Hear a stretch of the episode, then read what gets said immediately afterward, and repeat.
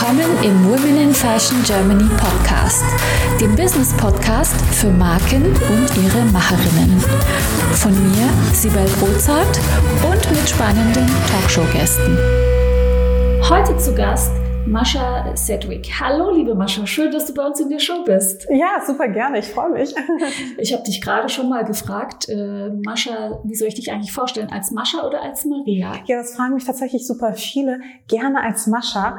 Ähm, viele kommen so ein bisschen durcheinander, wenn sie das bei Instagram sehen, dass dort Maria Astor steht. Das ist halt mein richtiger, mein offizieller Name, der natürlich auch total schön klingt.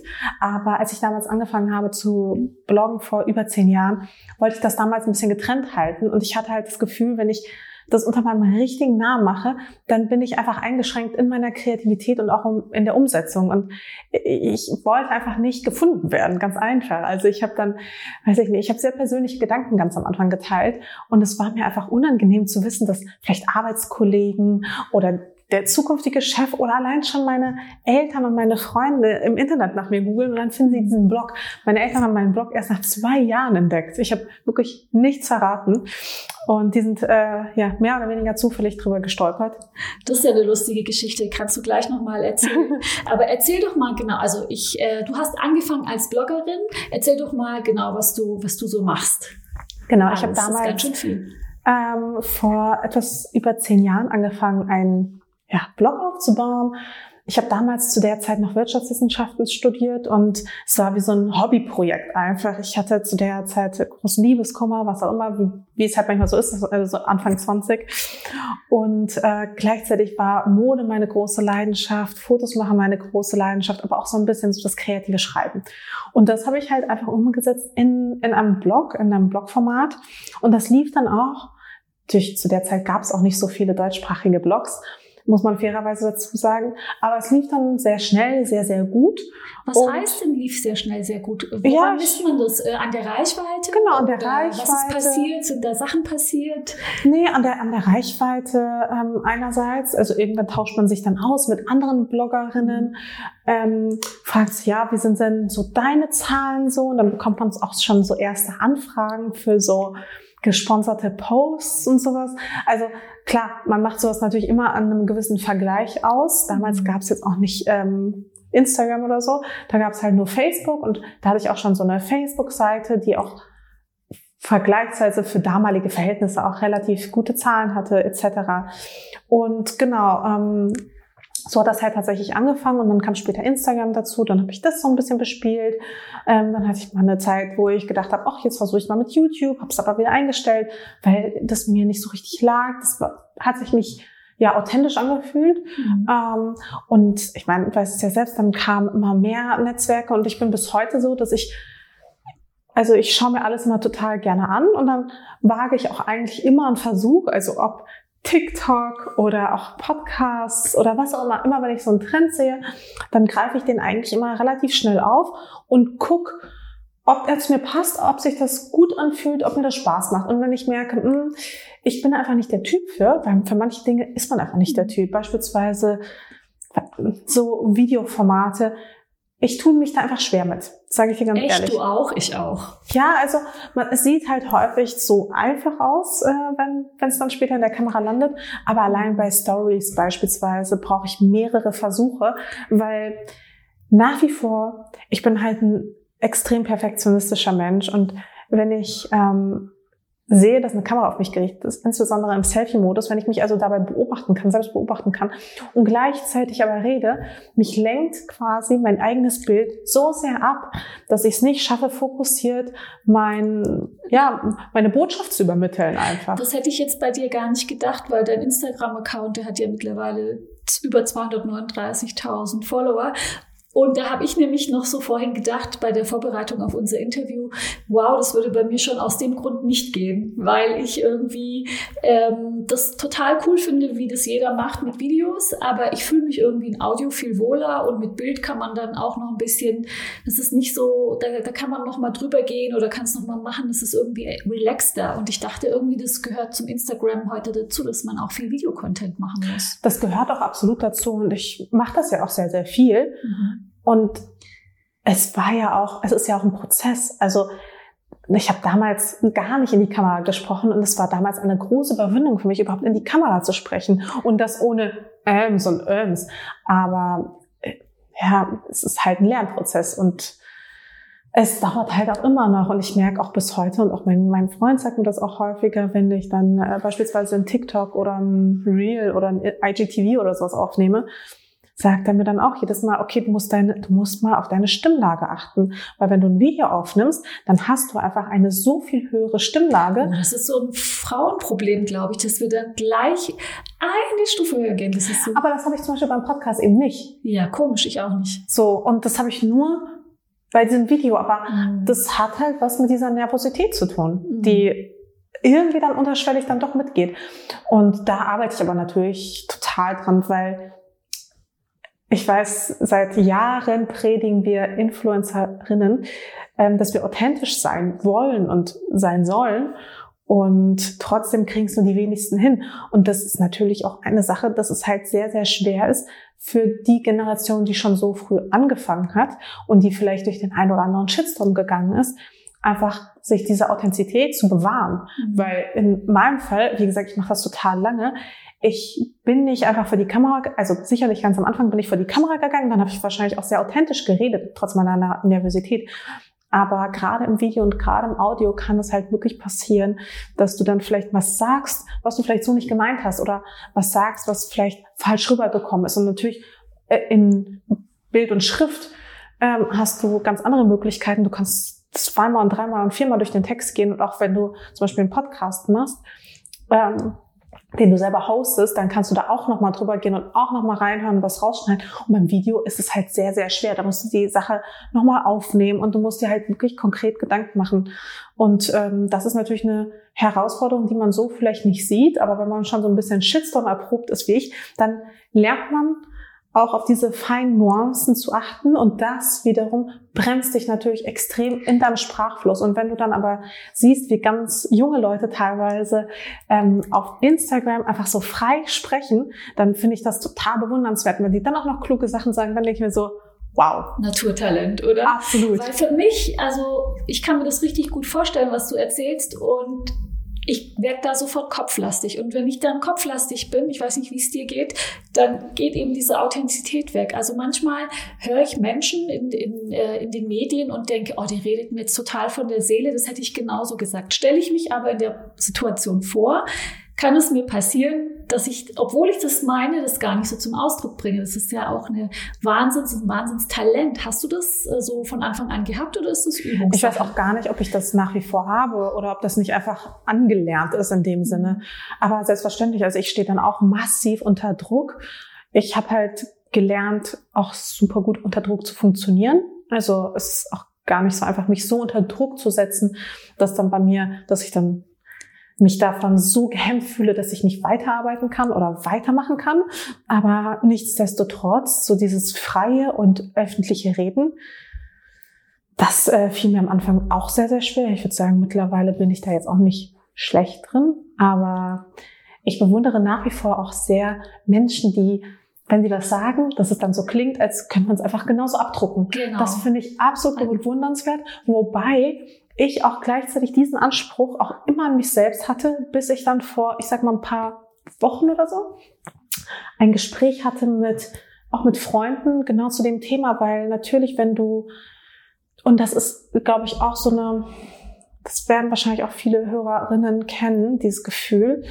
Einerseits möchte man druckreif reden können, um auch darzustellen, dass man selbst auch ähm, gut gebildet ist, dass man ja ein gewisses Vokabular einfach beherrscht und zugleich sich auch vielleicht, ja, was heißt darstellen, aber sich vielleicht auch behaupten können in dieser Männerdomäne. Also natürlich als Frau musst du halt häufig auch noch mehr leisten und noch bessere Dinge sagen und noch klügere Sachen sagen, weil du sonst halt sehr schnell, vor allem wenn du in der Mode arbeitest, auf dein Aussehen reduziert wirst. Und Leute, wenn sie dir begegnen, von vornherein dir so begegnen, nach dem Motto, ja, diese Fashionpuppe, was kann die denn schon? Was weiß sie denn schon? Die ist einfach nur hübsch. So nett anzusehen. That's it. Und deswegen ähm, war es für mich auch immer eine große Herausforderung und ein großes Bedürfnis, dieses Klischee aufzubrechen und direkt von vornherein klar zu machen, einmal durch meine Erscheinung, aber eben ganz wichtig durch das, was ich sage und wie ich es rüberbringe. So, schau mal, ich habe auch was auf dem Kasten, ja, und ich kann das rüberbringen. So, aber dann kommt, und das steht halt tatsächlich im Kontrast zu Instagram und zu diesen ganzen Medien, gleichzeitig ist aber auch die Herausforderung, auf der einen Seite bei Events oder was auch immer, dahin zu switchen, aber auf Instagram komplett umzuswitchen, weil da ist natürlich eine einfache, nahbare Sprache viel, viel authentischer und viel, viel, ja, greifbarer. Und es geht mir ja auch nicht darum, wenn ich Botschaften rüberbringe, dass ich möglichst ähm, auf Instagram zumindest, dass ich mich dadurch irgendwie besonders profiliere oder zeige, was für eine tolle Person ich bin, die das und das Thema beherrscht, sondern es geht mir um das Thema und es geht mir darum, die Sachen so rüberzubringen oder meine Gedanken und meine Argumente so rüberzubringen, dass sie von allen auch verstanden werden. Und das erfordert natürlich eine ganz andere Sprache und einen ganz anderen Rhythmus. Und ich sage dir ganz ehrlich, das ist tatsächlich nach wie vor für mich eine Herausforderung spannend. Also ich muss sagen, äh, wer sich so ein bisschen mit Journalismus und so weiter ja auch beschäftigt, äh, der weiß ja das gerade.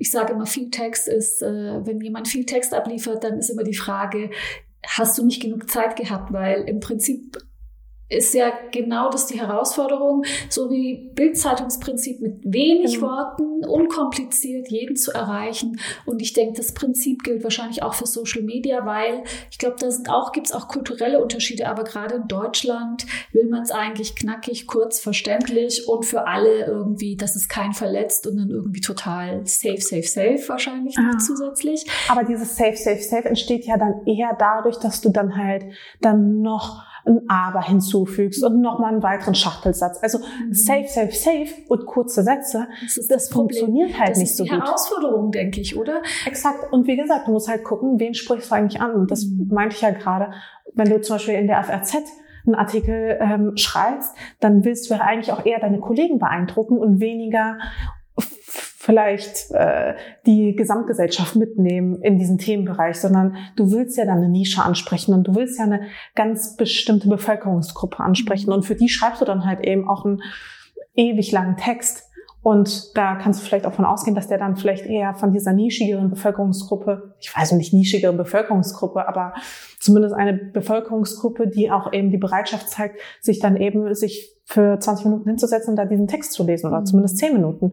Und das kannst du natürlich von einer Mainstream-Zielgruppe, wie die Bild sie beispielsweise hat, nicht erwarten. Und genau so funktioniert auch, funktioniert das auch für mich. Also das ist ein super Beispiel.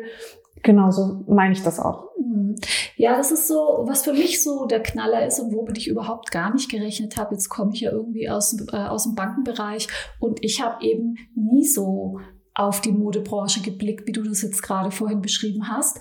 Und ich bin ganz irritiert gewesen am Anfang, dass das mit dieser Branche assoziiert wird oder dass man jetzt denkt, ähm, die Frauen, die in Fashion was machen, machen das so hobbyweise, so die, die gelangweilte Ehefrau, die sich dann halt aus Langeweile äh, und, und Hobby eine, eine Boutique da aufmacht und irgendwie Millionen in ihrem Warenlager verbrennt und so. Diese Gedanken hatte ich überhaupt gar nicht. Ich weiß nicht, wo kommt kommt das her? Ist das neu? Passt das eigentlich noch in 2021? Wer denkt denn noch so? Naja, eine ganze Menge kann ich dir sagen, denken noch so, zumindest ist es meine persönliche Erfahrung. Aber es ist auch ein Klischee, was du jetzt auch häufiger erlebt hast? Also wenn du mit Frauen gesprochen hast zu diesen Themen? Ist das etwas, was immer wiederkehrt? Ja, also ich habe es dann auch irgendwie, ja, ich habe es reflektiert bekommen. Ehrlich gesagt, ich bin gar nicht mit der Haltung rausgegangen, weil ich die Gefahr oder die Assoziation gar nicht gesehen habe. Aber ich, ich höre das schon immer wieder, dass äh, Frauen dann denken, ja, sie müssen sich beweisen. Ich lese vor allem auch drüber und dann denke ich, wer verfasst denn sowas? Also bin ganz irritiert, äh, wo das jetzt auf einmal herkommt. Und auch diese ganzen Diskussionen über, äh, ob wenn man Lippenstift trägt, ob einem dann das Gehirn irgendwie schrumpft und so.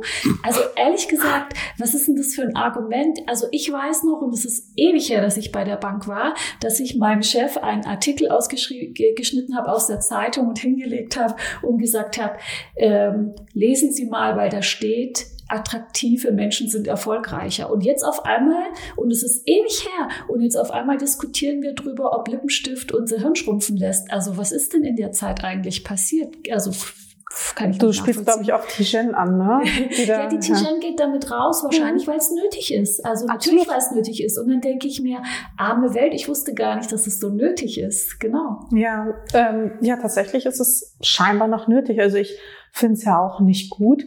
Ich verstehe natürlich auch, wo es herkommt. Also wenn wir mal auch ganz ehrlich sind, natürlich trifft dieses Klischee auf viele gerade in der Branche, vor allem viele erfolgreiche Unternehmerinnen, nicht zu. Nichtsdestotrotz ähm, gibt es halt eben auch die Vertreterin genau dieses Klischees. Mhm. Und die, das sind dann vielleicht Beispiele, die einem vielleicht mehr haften bleiben im Gedächtnis. Natürlich, also das mit dem Lippenstift, also das ist absolut absurd. Das äh, weiß ich auch gar nicht. Das hat sie ja ganz gut auf die Spitze getrieben, genau, damit sie es äh, visualisieren kann. Ich finde den Spruch ganz gut und wahrscheinlich, wie gesagt, es scheint nötig zu sein. Absolut. Sie geht da in die großen Konzerne. Und, und sie reden ja auch darüber. Also die, dadurch, genau, dass sie dieses Beispiel ad absurdum geführt hat, reden ja, wir ja auch, genau. auch in diesem Podcast darüber. Insofern, das hat auch funktioniert. Aber klar, es ist etwas, was dir immer und immer wieder begegnet. Und ähm, da muss man halt einfach schauen, wie man persönlich einfach damit umgeht. Aber ich glaube, educate, also äh, Menschen darüber aufzuklären, ist auf jeden Fall ein guter Schritt in Definitiv. eine bessere Gesellschaft und generell einfach diese alten Strukturen. Und damit meine ich halt eigentlich die patriarchalen Strukturen da so ein bisschen aufzubrechen. Ich kann mir auch gut vorstellen, dass du als Bankerin ähm, damals in deiner Position auch mit vielen Klischees ganz ähm, viel ja konfrontiert wurdest und äh, ist ja auch bekannt, dass gerade die Finanzwelt extrem diskriminierend sein kann, War weil dann Männer mit großen Egos denken, sie könnten sich alles erlauben. Also da kann ich äh, ganz, ganz lange darüber referieren, aber vielleicht mal so, so äh, ein kleiner Einblick. Also es war natürlich eine schwäbische Regionalbank, wo ich angefangen habe. Es waren eh dörfliche Strukturen, da war, und ich habe türkischen Migrationshintergrund. Ich hatte damals auch noch unverheirateten türkischen Nachnamen.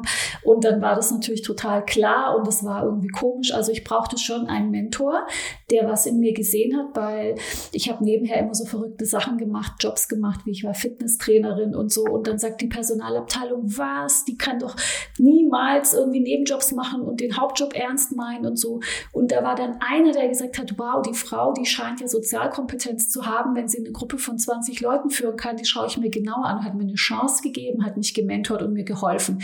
Also es war das positive Beispiel. Aber dann gab es auch ein negatives Beispiel. Da war auch einer, ähm, ja, der fand mich so lange gut, bis ich wahrscheinlich für ihn ein bisschen gefährlich wurde. Und er hat dann angefangen, vielleicht hört ja jemand von damals noch mit und erinnert sich. Ähm, es war so eine abteilungsübergreifende Sitzung, also wirklich, äh, mittlerweile war die Bank so 300 Mitarbeiter groß und da waren so ganz viele Abteilungen an einem Tisch gesessen und es ist wieder irgendwas Politisches passiert, ja.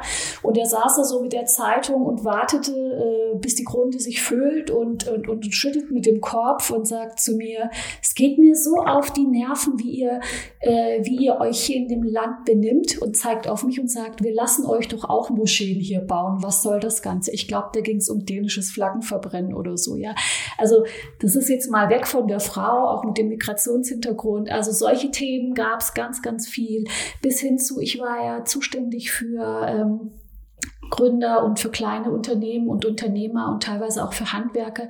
Du, die wollten am Anfang gar nicht mit mir sprechen. Die haben gesagt, ich lass mir doch von einer Frau nicht sagen, ob ich einen Kredit bekomme. Geht's noch? Und dann kommen wir zu dem Punkt, den du vorhin schon erwähnt hast, dass man sich eben als Frau einfach dann noch mehr beweisen muss, noch besser sein muss. Und am Ende ging es dann so aus, dass die Leute nur noch zu mir wollten. Also ich, man muss einfach unwahrscheinlich in den Vertrauensvorschuss gehen, ja, und auch, aber auch eine Chance bekommen. Also ohne den Mentor wäre ich da wahrscheinlich gar nicht hingekommen. Und es ist wie mit allem, Mascha. Es ist doch so, wenn wir je erfolgreicher wir werden, desto mehr Hater haben wir und desto mehr Gegenwind haben wir. Und wenn das nicht da ist, bist du wahrscheinlich nicht erfolgreich genug, oder? Ja, ja, wobei ich würde jetzt ähm, Hater und Gegenwind nicht unbedingt als Gradmesser für Erfolg betrachten. Nein, so habe ich das auch gar nicht gemeint. Aber ich glaube, aber ich weiß je mehr nicht, du eine Haltung einnimmst, ja. dann hast du eine Haltung und mit der Haltung äh, verletzt du wahrscheinlich ungewollt wieder irgendjemand oder gehst jemand auf den Keks oder irgendwie so.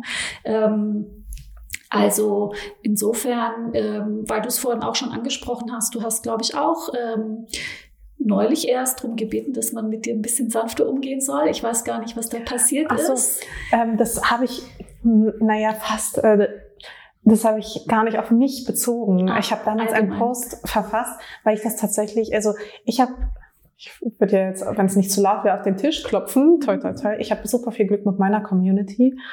Ähm, was sicherlich damit zusammenhängt, dass mir wunderbare, aufgeklärte, größtenteils Frauen folgen.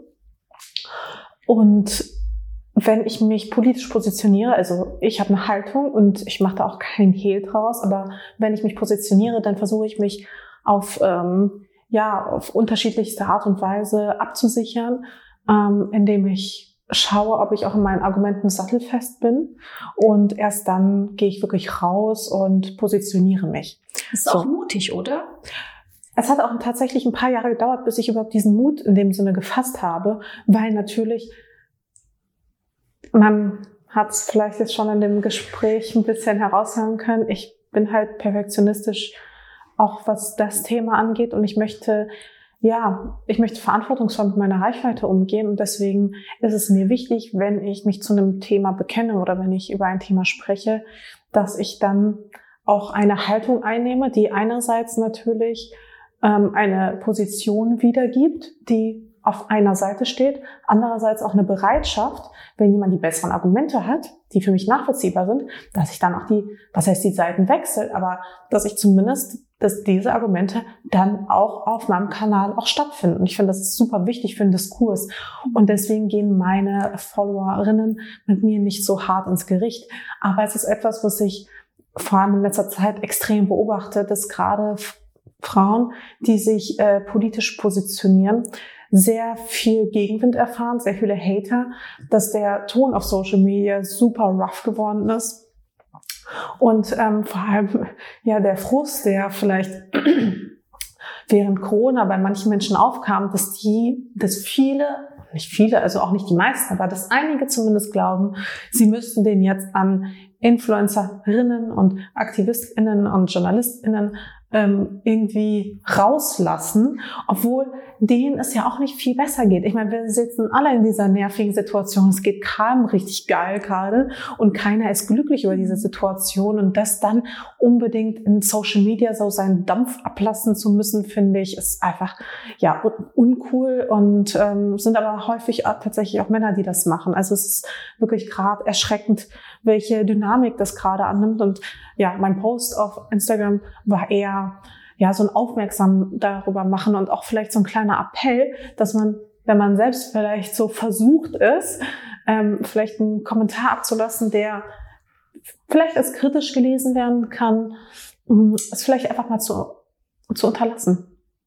Ja, ich weiß gar nicht, das gelingt natürlich gar nicht so gut, aber manchmal, also aus der Distanz betrachtet, denke ich immer, das sind Menschen, die so Gemeinheiten schreiben äh, im Netz, die in, in erster Linie in dem Moment wahrscheinlich mit sich selber unzufrieden sind. Und du, du vielleicht ein Zufalls, äh, Zufallsopfer bist, der das gerade abbekommt. Also nicht immer, aber ganz, ganz häufig, glaube ich, gerade wenn es eben nicht substanziell ist, wenn es angreifend ist, wenn es, ähm, keine Ahnung, wenn es nicht fundiert ist, das ist ähm, natürlich schwer, sich davon zu distanzieren und man reflektiert und als, als Perfektionist stelle ich mir das noch mehr so vor, dass man dann erst recht denkt, was, was hätte ich jetzt besser machen können, dass es vielleicht nicht passiert oder was habe ich dazu beigetragen oder keine Ahnung, aber ich, ich Genau, deswegen ist es ja auch wichtig, sich dann sozusagen ja. vorher abzusichern und zu überlegen, okay, was sind alles, welche Argumente sprechen jetzt komplett dafür, welche Argumente sind dagegen und was davon ist Quatsch. Macht es dann noch Spaß? Also ich habe schon eine, also zu, zu dem, was du vorher gesagt hast, ich bin jetzt auch keine Psychologin, also ich maße mir jetzt auch nicht an, ein Urteil darüber zu bilden, welche Motivation jemand in, in seinem Fall hat, ähm, da vielleicht eine negative Nachricht zu schreiben. Also wie gesagt, das kann ich überhaupt nicht beurteilen. Ich glaube, das kommt auch in vielen verschiedenen Facetten. Aber ob mir das Spaß macht, äh, das kann ich dir gar nicht sagen. Also es macht mir schon Spaß in dem Sinne, dass ich super gerne debattiere und diskutiere und gerne Recht habe, gleichzeitig aber auch sehr gerne dazulerne. Also das ist so für mich die Herausforderung an der Sache. Und weil ich mich auch schon länger mit politischen Themen befasse, würde ich auch sagen, dass ich einen emotionalen Zugang dazu habe. Also mich nimmt das dann auch mit, aber auch nicht so sehr wie vielleicht auch andere. Also ich kann das auch ganz gut trennen und abstrahieren. Mhm. Ähm, Und ich glaube, ich habe da eine ganz gute Balance gefunden, damit umzugehen. Aber klar, wenn super viele schlechte Nachrichten auf einmal kommen und dann vielleicht noch ein paar private schlechte Nachrichten dazu, die mich persönlich betreffen, und es dann auch noch regnet, dann natürlich oh ja. geht es mir nicht so gut. Aber wenn ich zum Beispiel sehe, okay, es sind jetzt vielleicht nur ein paar belastende Themen, aber es gibt auch so ein bisschen Hoffnung und die Sonne scheint, dann kann ich damit super gut umgehen, dann macht mir das auch Spaß und dann sehe ich das auch, ich weiß nicht, ich sehe das so ein bisschen für mich in meiner Verantwortung, weil es, es ist halt ein sehr kompliziertes Thema und ich würde sagen, ich habe eine sehr, sehr schnelle Auffassungsgabe. Ich habe sehr viel in den letzten Jahren äh, mich darüber informiert, ich habe super viel gelesen, ich habe einen Freundeskreis, der total kompetent ist, auch in politischen Fragen.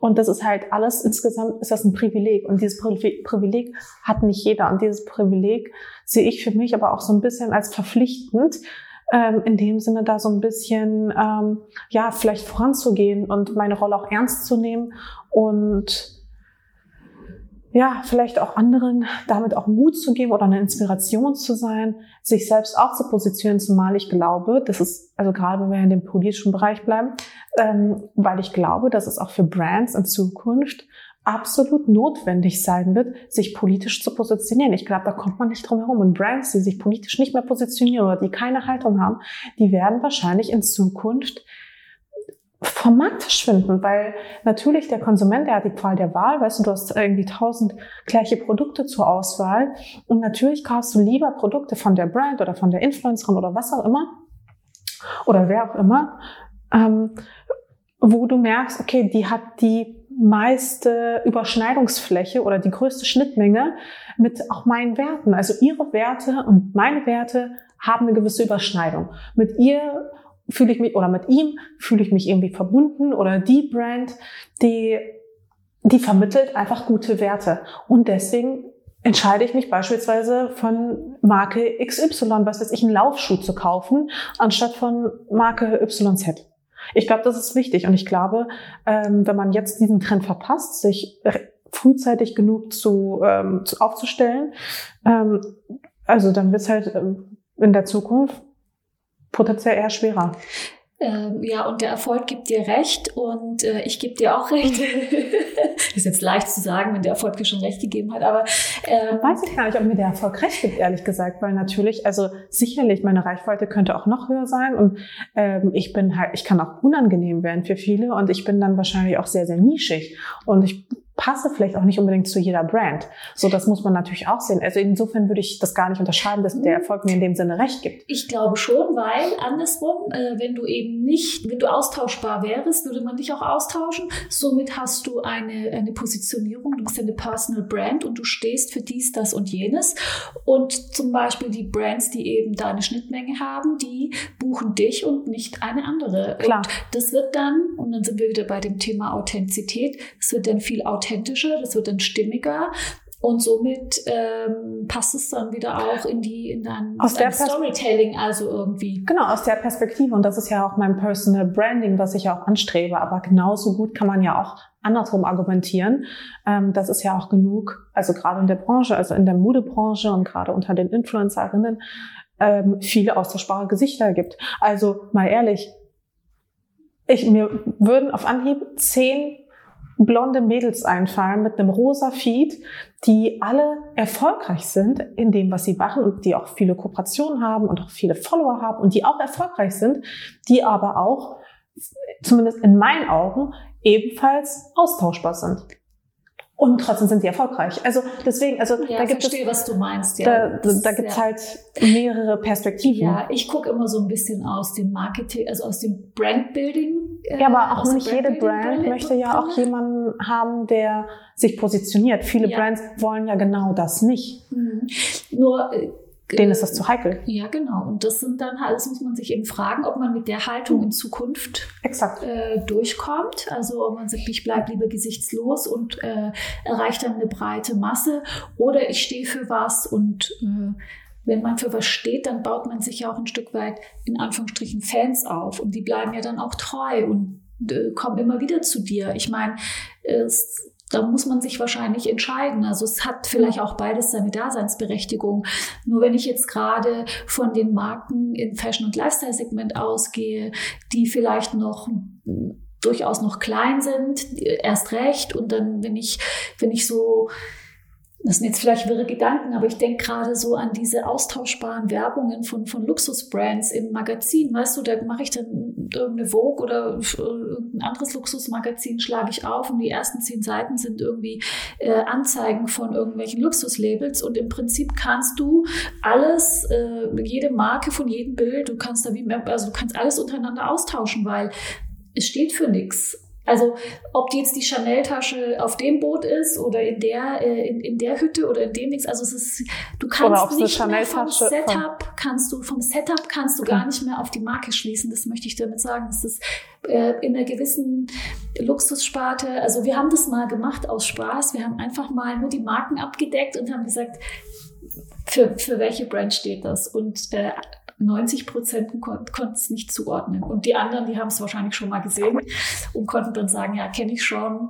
Oder da war irgendein Produkt drauf, das sie eben der Marke zuordnen konnten. Aber diese Austauschbarkeit. Ähm, ich glaube auch, dass sie sich recht, also wie du schon sagtest, ich könnte jetzt auch vielleicht von der Werbung nicht unterscheiden, ist das jetzt Chanel oder ist das Louis Vuitton, aber ich glaube, dass, also ich ich bin hin und her gerissen, ehrlich gesagt, mhm. weil natürlich meiner Ideologie nach und meiner Überzeugung, auch meiner Hoffnung nach, fällt ihnen auch sowas auf die Füße. Also zum Beispiel heute alleine habe ich einen langen Post gesehen bei, kennst du den Instagram-Account Dial Prada? Wenn nicht, kann ich ihn dir sehr, sehr empfehlen. Nee, kann ich nicht, werde ich gleich gucken. Oh, wirklich unbedingt folgen.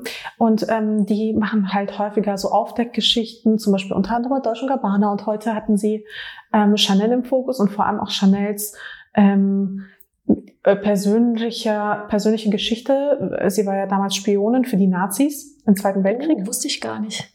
Und sie hat eine sehr unangenehme Vergangenheit. Also sie ist, äh, sie hat auch schon häufiger antisemitische Äußerungen von sich gegeben, etc. Ähm, jetzt muss man natürlich überlegen, cancelt man sozusagen Chanel? Allerdings gehört Chanel als Brand mittlerweile komplett, ähm, ist es in jüdischer Hand, also kann man vielleicht auch ein bisschen von Karma sprechen, man weiß es nicht genau. Ähm, aber nichtsdestotrotz, solche Diskussionen wird es natürlich immer häufiger geben, aber auch sie finden nur in dieser Bubble statt, in der wir uns befinden. Stimmt. In China ist es den Leuten vielleicht ein bisschen egal, ob das, ob die damals für die Nazis spioniert hat oder nicht. Also da spielt es dann keine, keine große Rolle und das ist der größte Absatzmarkt. Also insofern bin ich da hin und her gerissen. Und ähnliches war auch damals beispielsweise auch mit ähm, Louis Vuitton, das damals zu ähm, der Black Lives Matter Bewegung vor einem Jahr, die haben halt wirklich drei Tage später oder sowas eine Kampagne veröffentlicht, eine größere, ähm, während dieser Bewegung noch, also während das gerade äh, so in dieser ganzen heißen Phase war und haben da eine Werbung gehabt mit, weiß ich nicht, fünf blonden Influencerinnen. So, das ist denen auch auf die Füße gefallen. Aber heute kann sich da kein Mensch mehr dran erinnern und die werden trotzdem gekauft und auch im chinesischen Markt sind die populär wie, wie sonst was und verkaufen sich wie warme Semmeln in die Taschen. Also, weißt du, einerseits klar, das ist meine Hoffnung und in meiner Bubble sozusagen mhm. sehe ich das auch, sehe ich diese Hoffnung und diese, das auch bestätigt. Aber wenn wir quasi äh, global aufs große Ganze schauen, ist das halt ein Klacks, weißt du, was ich Stimmt, meine? Ja, ich meine, es ist auch sehr Berlin, was wir hier besprechen. Es ist ja dann nochmal eine kleinere Bubble. Ähm, ist halt vielleicht relevant für Berliner Brands oder für deutsche Brands, mhm. dass man da vielleicht drauf achtet. Aber ganz ehrlich, ob jetzt, also ich habe teilweise das Gefühl, so als große Luxusbrand kannst du dir halt alles erlauben.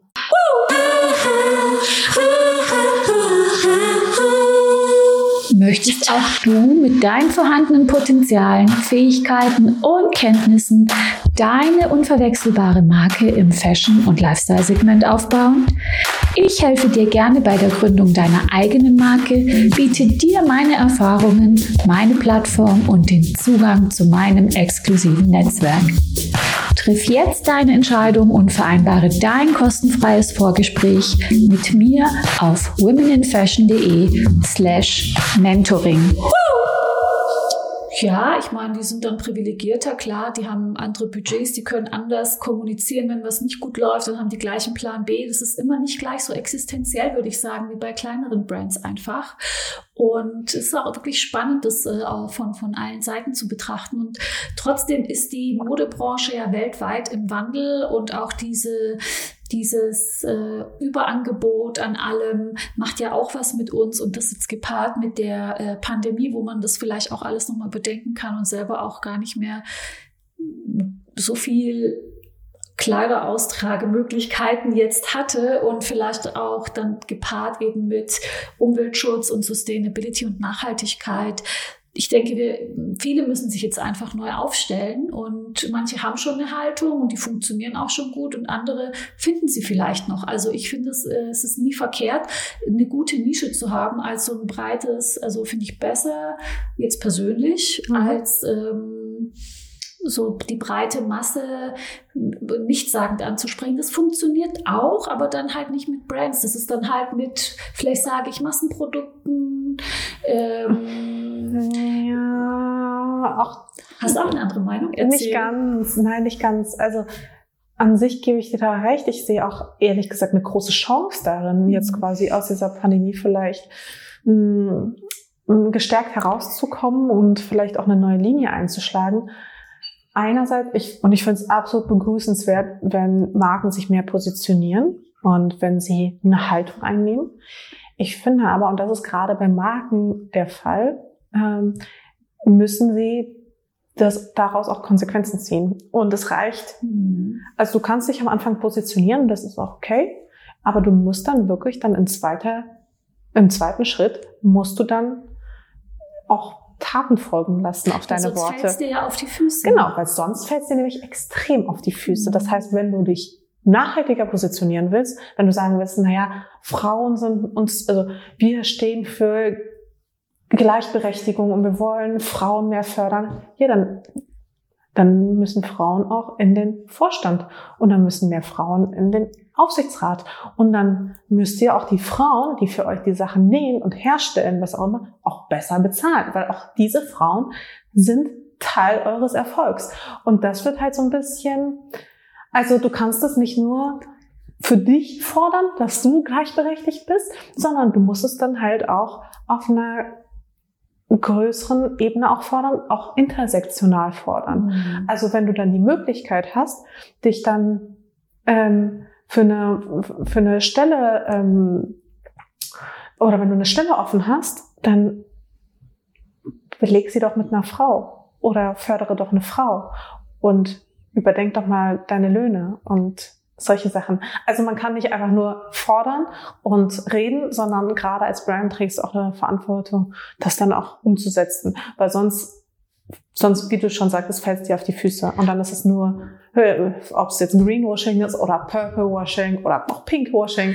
Also es ist halt, es ist einfach ungeil. Ja, es ist spannend, weil egal ob Personal Brand oder Riesenbrand, äh, Walk as you talk, gleich Authentizität, wir kommen immer wieder auf das Gleiche zurück. Das ist so spannend.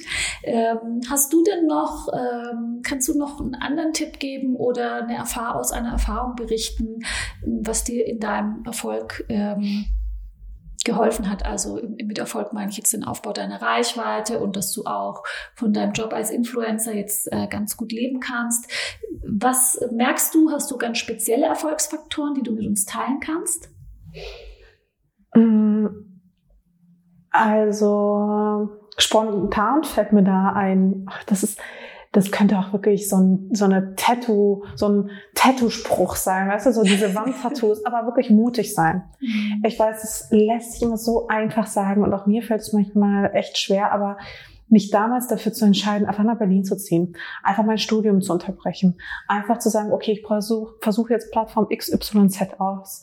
Mein Gott, wenn es hässlich wird oder wenn es scheiße wird, wenn es nicht funktioniert oder sonst was, dann habe ich es wenigstens versucht. Also so dieses auch so generell so dieses Try and Error, Dinge einfach auszuprobieren, zu testen, keine Angst davor zu haben und es auch nicht von vornherein perfekt zu machen. Also ich gehe halt wirklich bei mir so nach dem Prinzip, äh, und ich bin halt Perfektionistin und trotzdem gehe ich bei mir nach dem Prinzip vor, es muss halt zu 80 Prozent passen. So die letzten 20 Prozent hier, die rauben dir den letzten Nerv, die kosten dich genauso viel Zeit wie die ersten 80. Deswegen geh raus mit den 80 und gut ist. Und vor allem auch auszulagern, also Kontrolle abzugeben. Wenn du jemanden hast, äh, der deine Arbeit zu 80 Prozent so macht oder auch nur zu 70 Prozent so macht, wie du es machst, wo dann halt noch ein paar Prozentchen fehlen, okay, dann stell diese Person ein, mach's einfach. Also ähm, immer so den Anspruch zu haben, an jemanden, der mindestens genauso viel leistet, leistet wie du und noch besser ist als du, etc. Wenn man dahingehend so ein bisschen veranlagt ist. Ich spreche da jetzt nur aus meiner eigenen Erfahrung. Es fiel mir anfangs nämlich sehr, sehr schwer. Mhm. Management zu haben oder ähm, auch eine Assistentin zu finden und so weiter und so fort, weil ich wollte immer alles so jemanden haben, der das mindestens so gut macht wie ich, um dann festzustellen, dass das absoluter Schwachsinn ist, dass ich einfach Dinge einfach abgeben muss und der Rest, der kommt dann irgendwann. Ich bin mittlerweile so entspannt geworden und ähm, den Rest, den trainierst du dann auch anderen einfach an. Also du, du teilst dein Wissen ja und das ist auch ganz, ganz wichtig, einfach Erfahrungen zu teilen, Wissen zu teilen, kann ich auch nur wirklich jedem empfehlen. Ähm, und ich merke es auch selbst, immer wenn ich wirklich mit etwas rausgegangen bin, was für mich anstrengend war, was für was wehgetan hat, was, ah, wo ich dachte, ich will nicht darüber reden, aber ich habe das Gefühl, ich muss mal darüber reden oder das muss mal gesagt werden. Das hat sich eigentlich immer positiv rentiert. Mhm. Ähm, und das hat auch hier super viele, also es kommt natürlich auch mal in unterschiedlichen Facetten, aber einfach weitermachen, mutig sein, offen sein, ehrlich sein, authentisch sein. Ich weiß, dieses authentisch, das ist auch gerade in unserem Bereich, es ist halt häufig, äh, ja, aber so diese Perfektion, die will eigentlich keiner mehr sehen. Und das ist schön, wenn es Menschen gibt, die auch zeigen, dass sie Fehler machen oder Fehler gemacht haben, dass sie daraus gelernt haben. Und auch wenn du zum Beispiel ein ähm, Unternehmen führst, so dieses transparente, diese transparente Unternehmensführung, auch so zu zeigen, okay, das haben wir versucht, sind wir kläglich mit gescheitert. Und das haben wir daraus gelernt. Mhm. So, das ist das, was eine Marke und auch einen Menschen nahbar macht mhm. und nicht diese super perfekte Oberfläche. Ich weiß nicht, ob man das noch, also ob das noch so zeitgemäß ist. Ja, das ist ja auch so ein bisschen der Ansatz von Women in Fashion, weil ähm, das zahlt ja auch alles auf das äh, Konto ein im Sinne von, warum muss eigentlich jeder sein Lehrgeld selber bezahlen? Ist doch toll, wenn wir unsere ähm, Erfahrungen miteinander teilen und wenn der eine oder andere dir zuhört, dann spart er sich das vielleicht. Ja, ja das ist ganz cool. Aber auch alles andere, was du gesagt hast, ähm, finde ich ganz großartig. Da kann ich ganz gut relaten und unsere Zuhörerinnen und Zuhörer bestimmt auch, weil gerade dieses 80-20 ist äh, ein ganz, ganz großes Thema und ich glaube, das ist auch ganz schwierig schwierig, wenn man von sich selber sagt, ich bin Perfektionistin, dann irgendwann zu sagen, ich akzeptiere das jetzt, weil es gibt ja Dinge, da muss man festhalten und sagen, nee, das, ähm, da bestehe ich drauf genau. und andere Dinge muss man loslassen können. Ich glaube, das ist die äh, Herausforderung dabei, oder? Absolut, das ist wirklich die absolute Herausforderung und Sachen einfach auch gut sein lassen. Also ich sag mal, wenn ich mich nicht die ganze Zeit ausprobiert hätte, und ich sehe es ja auch teilweise bei einigen KollegInnen, so wenn ich jetzt so krass an meinem Blog festgehalten hätte und gesagt hätte, nein, Instagram ist blöd, ich halte am Blog fest, was ja auch einige gemacht haben, so, dann wäre ich raus aus meinem Job. Also dann könnte ich den Job, wie ich ihn führe, könnte ich halt nicht mehr machen. Also du musst die ganze Zeit nachjustieren und du musst dich die ganze Zeit auch umschauen und ich will ja jetzt auch gar nicht irgendwie so einen Druck erzeugen oder sowas, aber sich niemals auf seinen Lorbeeren ausruhen und sich immer überlegen, wie kann ich mich weiterentwickeln, ähm, und wo, wo kann ich noch einsteigen und was kann ich noch ausprobieren und wo, wo sehe ich noch Potenzial? Also weißt du, das ist so, das ist, das ist so in meine DNA übergegangen, dass ich mir auch gar nicht unbedingt so Sorgen mache um die Zukunft, sondern ich, ich glaube, ich kann mir auf jeden Fall vorstellen, auch den Job, den ich mache, dass ich den auch noch super lange mache. Und man darf vor allem auch nicht damit rechnen, dass es immer nur bergauf geht. Also es gibt dann Höhen und dann gibt es wieder Tiefen. Und das, also das ist ja nie ein linearer Wachstum, sondern es verläuft immer zyklisch. Und ähm, man muss dann auch manchmal durch diese harten Phasen einfach durch und Augen zu und durch und einfach weitermachen und weiter dran glauben und weiter auch an sich glauben. Und ich weiß, das ist super schwer, gerade in dieser ganzen Welt, wo alles so perfekt scheint, wo alle irgendwie erfolgreich sind. Und ich bin da wirklich mit am, die Allerschlimmste, weißt du, dass ich da irgendwelche Ansprüche an mich stelle, die wirklich fernab sind von allem, was, was Menschen möglich ist. Und trotzdem ähm, sich selbst nicht aus den Augen zu verlieren und zu sagen, okay, jetzt ist auch mal gut. Mhm. So, ich lege jetzt die Arbeit weg und ich verbringe Zeit mit Freunden und das habe ich mir jetzt eingeteilt. Und mein Gott, ja, dann habe ich das halt nicht geschafft, aber wirklich so, es, ich weiß gar nicht, wie sagt man das im Deutschen, sane bleiben, einfach mhm. klar im Kopf bleiben und nicht in dieses Hamsterrad von Überforderung und Burnout reinzukommen, da bin ich einfach so oft dran vorbeigeschlittert oder auch mal rein und dann wieder raus. Also man, ich weiß es nicht genau. Aber das ist, glaube ich, so eine Balance zu finden, ist wirklich auch in unserer Branche und gerade als Frau total schwierig. Und gerade Frauen haben es noch mal schwieriger, weil Frauen einfach noch mal mehr arbeiten, weil Frauen noch mal einen größeren Anteil haben auch noch an Hausarbeit, an Care-Arbeit, du musst dich noch um Kinder kümmern. In meinem Fall, ich habe keine, aber ähm, ich denke mal, einige deiner Hörerinnen werden wahrscheinlich welche haben und trotzdem auch dieser Teil, ähm, und das ist ja auch Arbeit, das ist ja auch Care-Arbeit. Und auch der Teil geht ja größtenteils zu Lasten eher von Frauen als von Männern. Ähm, man kümmert sich um die Eltern, man kümmert sich um alles Mögliche. Du hast halt einfach viel weniger Freizeit. Und sich diese Freizeit aktiv auch zu nehmen, zu sagen, okay, jetzt ist gut, jetzt brauche ich auch Zeit für mich. Und jetzt gebe ich auch mal, und das ist auch wichtig, auch Care-Arbeit, also auch sage ich ganz bewusst, okay, jetzt hier äh, der Vater oder der Mann oder der Partner oder der Freund, okay, jetzt kümmerst du dich mal um die Wohnung. Jetzt musst du hier mal Wäsche waschen, jetzt bringst du mal den Müll runter und auch klare Ansagen zu machen ist auch super wichtig, um sich selbst zu entlasten. Nicht immer alles an sich reißen, die ganze Kontrolle an sich reißen, zu denken, okay, ich kann das besser als alle anderen und ich pack das schon.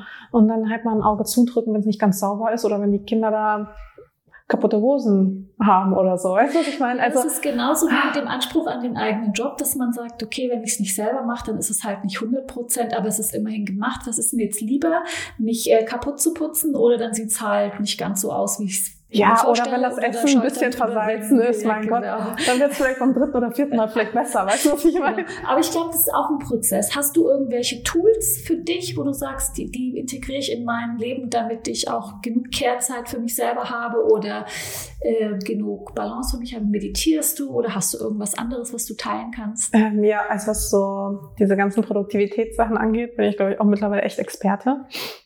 Das liegt aber auch zu Teilen daran, ähm, dass mein Freund ein Startup hat, mhm. das sich genau auch damit beschäftigt. Also das heißt Flow Lab und da geht's auch genau um das Thema Meditation, Atemübung und wie komme ich einfach während der Arbeit in den Flow. Und deswegen habe ich dann natürlich ganz spezielle Insights, weil wir uns natürlich auch viel mit diesen Themen halt eben beschäftigen. Ich bin ganz gespannt. genau. Und ähm, da gibt's dann natürlich mehrere äh, Methoden und Meditation ist sicherlich eine, ähm, Atemübung auch eine. Ich nehme, also Routinen aufzubauen ist auch ganz, ganz wichtig. Also beispielsweise mache ich ähm, mindestens dreimal die Woche Sport versuche wieder auch eine Yoga-Routine zu finden. Also ich brauche einfach zum Beispiel Sport, um überhaupt ausgeglichen zu sein, um funktionieren zu können. Ähm, was mir zum Beispiel auch total dabei hilft, ich weiß nicht, ob man das hier sieht, aber ich bin auch komplett, ich tracke mich auch sehr viel selbst. Also ich habe zum Beispiel den Aura Ring, ich weiß gar nicht, dürfen Bewerbungen. Genau, das kann ich mal kurz zeigen. Das ist so ein Ring, der hat so Sensoren zum Beispiel. Den cool. habe ich irgendwie seit neuestem. Ich bin immer Fan von solchen Gadgets auch. Ich auch. auch. Ich glaube, du bist genauso neugierig wie ich auf so neue Sachen. So. Ja. ja. nee, also ich track zum Beispiel mich mit der Apple Watch. Ich track Wo mich mit dem. denn der Ring hin? Wo, hat er eine App oder was? Ja. Ah, okay. Genau. Ähm, und ist auch verbunden mit Apple Health. Aha. So dass ich immer weiß, so, was ist heute auch für mich für ein Tag? Wie habe ich geschlafen? Bin ich heute in einer guten Mut sozusagen? Also kann ich gut in den Tag starten? Sollte ich vielleicht heute eher einen kreativen Tag einlegen? Weil ich bin zum Beispiel auch nicht so gut darin, zu mixen. Ich kann nicht irgendwie an einem Tag einerseits irgendwie E-Mails abarbeiten und so ähm, strukturelle Aufgaben und gleichzeitig aber auch kreativ sein. Also ich muss mir das so einteilen. Heute habe ich einen kreativen Tag und dann schreibe ich, bearbeite ich Bilder, überlege mir Konzepte und dann an einem anderen Tag habe ich vielleicht so einen strukturellen Tag. Da treffe ich mich vielleicht mal auf dem Lunch mit jemandem, da arbeite ich meine E-Mails ab, äh, mach vielleicht die Buchhaltung, solche Sachen, weißt du? So, ich bin da nicht so gut im Switchen. Andere können das vielleicht besser, aber für also mich funktioniert nicht. das total gut. Und äh, ich finde auch, da der Biorhythmus spielt da bei mir auch eine totale große Rolle. Ich habe es dir vorhin äh, ab vom Mikrofon schon gesagt. Also manchmal, man baut sich so Prozesse auf und dann sind die eigentlich eindeutig mhm. und dann gibt es Tage, du kannst dich gar nicht dran festhalten, weil du so zerstreut bist. Ja. Und dann ist es ein Tag, da musst du einfach andere Aufgaben machen. Das funktioniert halt immer so lang so gut, wie es keine Terminarbeit ist. Ja. Das, ansonsten kann man sich doch das gut einteilen. Wahrscheinlich Voll. machst du es jetzt auch so, oder? Genau, und ich habe, ich setze mir auch zum Beispiel auch Deadlines bei, zum Beispiel. Also ich habe, ich arbeite auch gern nach so einem, ähm, das nennt sich Timeboxing-Prinzip und auch zu auch noch dazu nach einem Eat the Frog Prinzip. Also ich versuche mal die ekligsten Aufgaben direkt zu Anfang zu machen, damit ich dann im äh, späteren Verlauf das einfach weg habe und es mich nicht den ganzen Tag belastet. Und ähm, ich arbeite eben viel nach einem Timeboxing Prinzip. Das ist ähm, da, da gibt es auch unterschiedliche Möglichkeiten. Da kann man auch zum Beispiel nach dem Pomodoro-Prinzip auch mal googeln. Ähm, aber das Timeboxing, für mich funktioniert es total gut, wenn ich sage, okay, ich mache jetzt irgendwie eine Stunde jeweils mal eine Aufgabe. Also ich mache jetzt eine Stunde E-Mails und dann höre ich auf. So egal, wie, also gut, dann kann es sein, dass ich noch den Einsatz vervollständige, aber ich höre dann auch. Oder ich mache dann, und danach mache ich eine Stunde komplett was anderes. Zum Beispiel weiß ich nicht, den Haushalt oder Sport oder machen Lunchdate oder nehmen Podcast auf oder sonst irgendwas. Also eine Aufgabe, die weit weg ist von der Aufgabe, die ich davor gemacht habe. Also E-Mails und dann was Kreatives schreiben mhm. direkt im Anschluss funktioniert für mich nicht. Aber E-Mails und dann mich irgendwie vielleicht bewegen, aufstehen, irgendwie was in einer Bewegung machen, funktioniert für mich sehr, sehr gut. Und ähm, das hilft mir dann auch einfach fokussiert zu bleiben, nicht abgelenkt zu werden und auch einfach in kurzer Zeit möglichst viele Aufgaben auch abzuarbeiten, ohne halt in diesen stressigen Mut zu kommen. Klar, das funktioniert nicht immer und manchmal ist man auch zeitlich nicht ganz so flexibel, aber wenn ich diese Flexibilität habe, dann versuche ich sie auch optimal zu nutzen. Genau. Und ansonsten, wie gesagt, äh, ähm, eben die Flow Sessions helfen mir auch.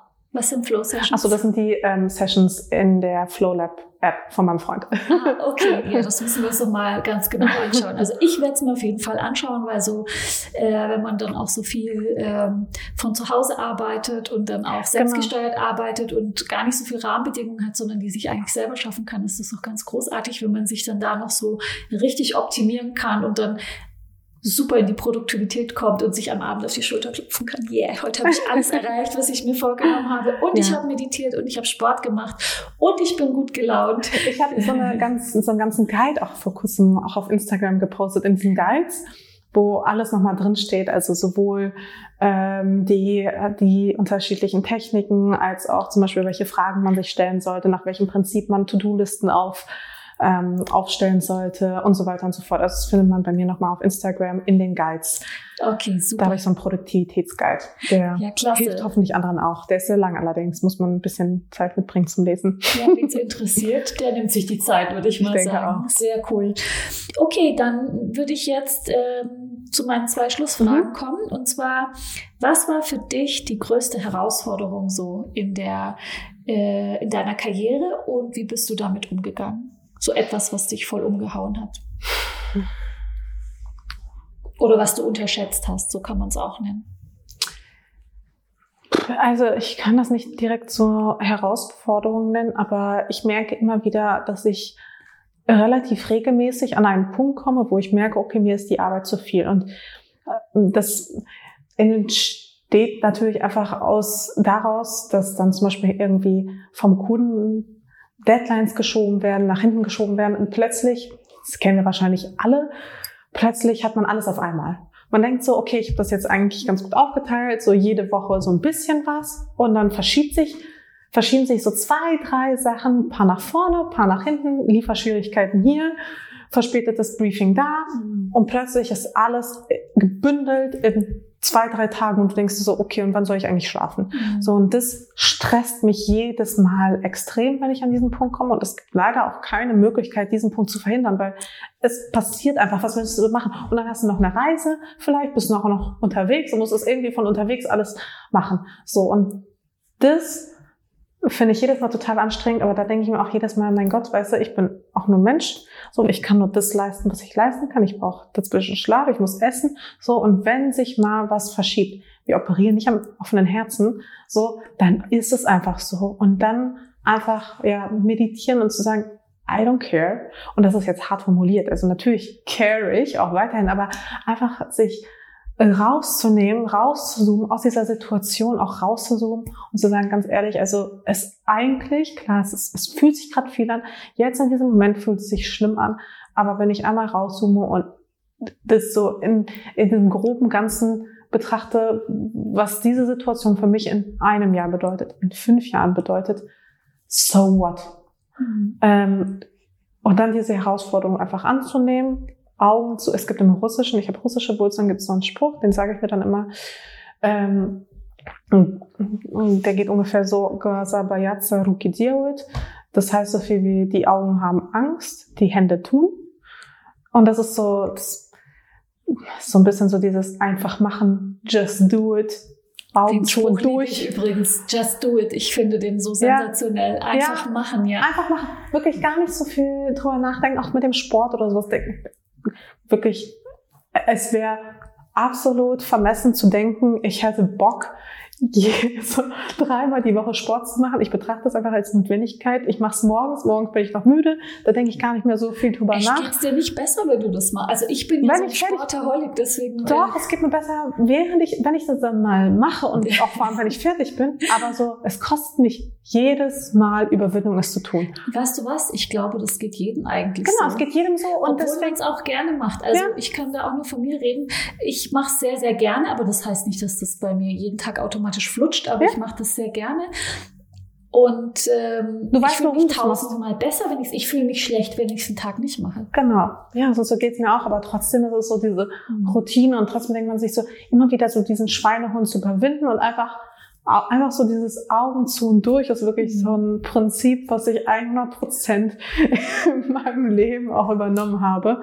Und cool. ähm, insofern, es gab jetzt nicht, klar, es gibt immer wieder so kleinere Herausforderungen, zum Beispiel, ähm, weiß ich nicht, wenn ich dann über persönliche Erfahrungen auch spreche oder mich öffentlich irgendwie hinstelle und weiß ich nicht, zum Beispiel ein aktuelles Thema ist beispielsweise meine Abtreibung, die ich vor zehn Jahren habe äh, durchführen lassen. So, und da rede ich zurzeit sehr viel drüber, weil das immer wieder angefragt wird, gerade in Interviews, weil ich da auch im ZDF ähm, drüber gesprochen habe, etc.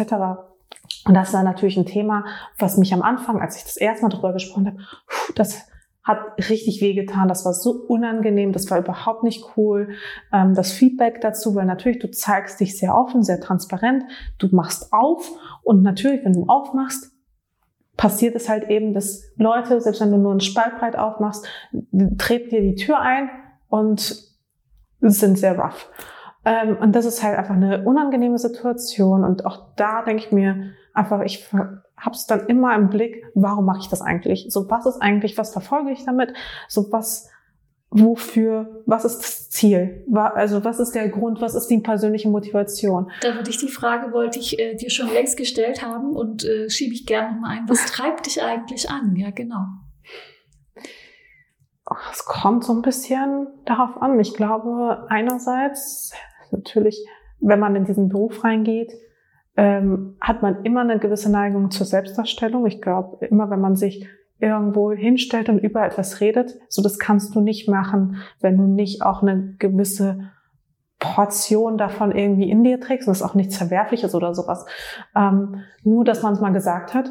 Ähm, das, das spielt sicherlich mit rein, dass ich auch gerne in der Öffentlichkeit stehe, dass ich einfach gerne spreche, ger gerne auch im Mittelpunkt stehe. Ich, ich genieße das auch einerseits. Und gleichzeitig ist es auch wirklich eine ideologische Motivation, ähm, weil ich mir so denke, okay, ich fühle mich sehr, sehr stark, ich bin eine super starke Frau und ich weiß, dass viele sich nicht mutig und nicht stark genug, genug fühlen, einzustehen und Dinge auszusprechen, und ja, wie so eine Abtreibung. Also da muss man schon ganz schön mutig sein. Ja, und da kommen Leute an und sagen, ey, du bist eine Mörder und bist hier, das, das und das und das bist du alles. So, wie, wie kannst du es mit deinem Gewissen vereinbaren? Du bist ein schlechter Mensch, solche Sachen, ja.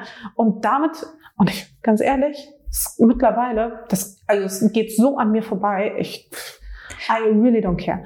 Und ich verstehe aber auch, dass ähm, viele das eben nicht können. Und es braucht halt, glaube ich, einfach Menschen, mehr Menschen, die mutig sind und die sich die aus dieser Komfortzone heraustreten, in die Öffentlichkeit sich begeben und sagen, so ist das, so sehe ich das und ich spreche hier für mich, ich spreche aber auch für andere. Und ähm, ich glaube, ich fühle mich einfach stark genug und ich möchte einfach was zu dieser Gesellschaft auch irgendwie Sinnvolles beitragen. Weil warum bin ich sonst hier irgendwie auf der Welt, wenn ich einfach mein Leben lebe, nur für mich allein, das mache ich auch, was bringt mir das? Das, wofür? Wo, wofür denn einfach? Also irgendwas will man ja schon auch hinterlassen. Man will ja auch Menschen inspirieren und man will ja auch irgendwie, ja, was heißt denn was hinterlassen, aber zumindest irgendwie sagen zu können, okay, ich habe die Welt ein Stückchen besser gemacht. Sehr schön. Das hast du so schön gesagt. ähm, jetzt fällt es mir ganz schwer, zu meiner letzten Frage zu kommen, weil es gibt so viel zum Nachdenken. Ähm, genau, die letzte Frage ist, was ist für dich so der größte Erfolg in deiner Karriere? Und äh, das können, kann kleine Sachen sein, große Sachen sein, aber was war für dich so wir sagen ja immer, wenn wir so kleine Brands, wenn sie sowas verkaufen, dann machen sie immer ein Happy Dance, wenn sie was verkaufen. Wann, mach, wann hast du ein Happy Dance gemacht? Was war für dich so Wahnsinn in deiner Karriere? Es gibt viele wunderschöne Momente. Ich, ich kann es dir gar nicht so genau sagen. Ich habe durch meinen Job habe ich so viele tolle Erfahrungen machen dürfen. Ich war an so vielen coolen Orten. Ich durfte mit so vielen coolen Marken zusammenarbeiten. Ich habe so wunderschöne Erinnerungen. Ich war in so schönen Locations auch. Ich habe so spannende Menschen kennengelernt. Ähm, ich weiß gar nicht, ich glaube, ich könnte gar nicht so, also so viel Zeit haben wir gar nicht, um das alles aufzuzählen. Ich habe so wunderbare Momente durch meinen Job erleben dürfen und auch, ich glaube aber, für mich so eine der schönsten Sachen ist sicherlich, dass ich es geschafft habe, ähm, für mich persönlich ist es einfach ein toller Moment, dass ich es, glaube ich, geschafft habe, so auch diese ideologischen Themen für mich auch nach außen zu tragen. Das war für mich eine große Überwindung, weil ich mich jetzt auch vielleicht, weil es auch so ein typisches Frauending ist, ich habe mich nie befähigt gefühlt, das machen zu dürfen. Ich habe nie gedacht, okay, ich weiß ich überhaupt genug, kann ich mich dazu überhaupt positionieren, ähm, was ist, habe ich überhaupt recht? Also, also diese ganzen Selbstzweifel.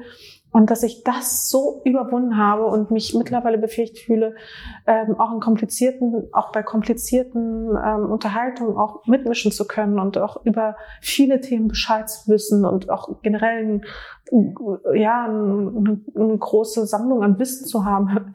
Also das gibt mir sehr, sehr, sehr viel. Und ja, wenn ich quasi diese leichten Themen ich sag mal leichten Themen, aber Themen wie Mode, wie Beauty, ähm, einfach Themen, die mich auch schon immer interessiert haben, Kunst, die jetzt vielleicht nicht unbedingt weiß ich nicht, äh, das große Ganze irgendwie ja, das besser auch schön. Aber so diese leichten Themen, die einfach Spaß machen, ja. die irgendwie Freude in den Alltag bringen, die den Alltag auch einfach ein bisschen schöner machen, zusammen kombinieren kann mit Themen, die vielleicht unangenehm sind, die schwer sind, die ja einen äh, zum Nachdenken bringt. Wenn ich das irgendwie miteinander kombinieren kann, dann habe ich ein echt großes Ziel erreicht, glaube ich.